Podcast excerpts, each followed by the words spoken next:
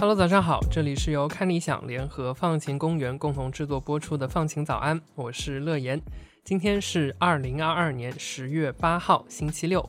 今天你的心情放晴了吗？不知道你的国庆长假过得怎么样呢？休息的还好吗？那如果你因为今天就要上班了而有点难过，没关系，我们放晴早安如约而至，同样会在这个工作日的早上来给你带来一些好消息。今天的好消息啊，有关于我们对城市规划的重新想象。如果你是一个经常开车的人呢，不知道平常出门找车位的难度有多大呢？几乎所有的商场、写字楼、住宅小区啊，都会配套大量的停车位，不过够不够用就是另一回事儿了。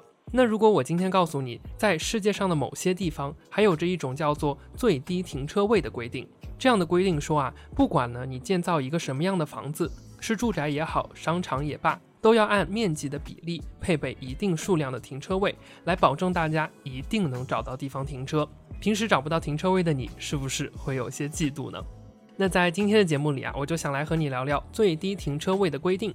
一方面啊，它确实能让开车的我们生活更加方便，不用担心没有车位了。但另一边却有很多地方正在慢慢尝试废除这样的规定。那这些决定背后的原因是什么？最低停车位。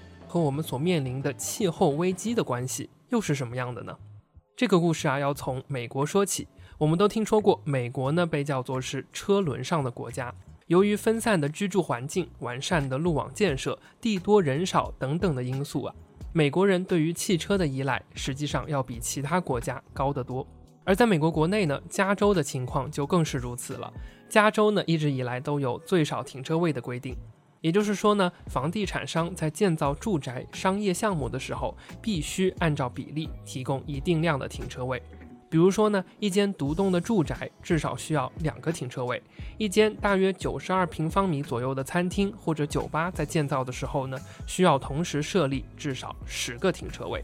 那这样的规定啊，在很大的程度上方便了开车出行的人们，能让大家在出门吃饭的时候不用担心没地方停车了。但长期以来却会造成两方面的负面影响。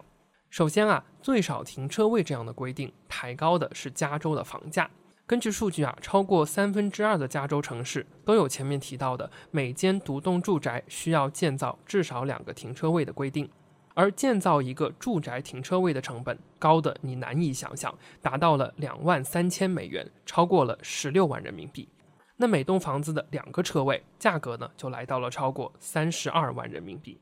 三十二万的价格可能对建筑商来说无足轻重，但这些成本其实最终都会由买下这栋房子的住户来承担。即使我们假设一户人家只有一辆车，甚至平常不开车，但他们也要花这么多钱来买下两个停车位。那相同的规定啊，也同样适用于面向低收入家庭的住宅项目，而很可能这些家庭啊，根本就无法负担买一辆车的开销，更不用来谈这两个车位对他们造成不必要的经济压力了。那最少停车位规定带来的第二个问题，就和气候危机有关了。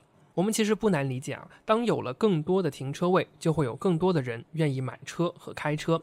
那一项在旧金山的研究结果就表明说，相比于没有车位的情况而言，在住宅项目中每新建一个停车位，那这栋房子里的居民就会有两倍高的概率选择去买一辆车。所以啊，这样的副作用就是因为开车出行而造成的碳排放量不断上升。那除此之外呢，还会增加行人和非机动车驾驶者在马路上的危险系数。增高的车流量还会拖慢公共交通的运行效率，让更少人选择公共交通出行。所以你看啊，当一个城市的规划以开车出行为主导的时候，就会在某种程度上影响人们的生活质量，对环境也会造成伤害。那更可惜的是啊，这些被停车位占用了的土地面积，它们本可以被拿来用作更有意义的公共空间建设。那关于这些话题呢？放晴早安曾经在第一季的第一百四十五期节目当中介绍过瑞典改造停车位的创新做法。那如果你感兴趣，也可以找来听听看。现在我们回到加州的例子，那最近的一个好消息就是在加州实行了超过一个世纪的最少停车位规定，从明年的一月开始就会被部分废除了。那加利福尼亚州的现任州长加文纽瑟姆在上个月下旬的时候签署通过了一条全新。加利福尼亚州的现任州长加文纽瑟姆在上个月下旬的时候签署通过了一条全新的法案，并将会在明年一月开始作为一条加州的法律来正式推行。那这条法案当中就说呀，不论是住宅、零售或者是其他的商业建筑。如果这个地产项目和某个主要的公交枢纽站点的距离不超过半英里，也就是大约八百米，那在建造的时候呢，就不需要再遵循最少停车位的规定了。那换句话说，就是如果这个项目交通比较方便，那就不需要再提供那么多停车位了。加州的州长纽瑟姆就说，他希望通过这样的新规定，可以同时缓解加州居高不下的房价和气候危机两个关键的问题。他希望能够降低项目的建造成本，同时呢，也能通过这样的方式鼓励大家更多的使用公共交通，减少碳排放的总量。那其实啊，加州并不是美国最早取消最少停车位规定的地方。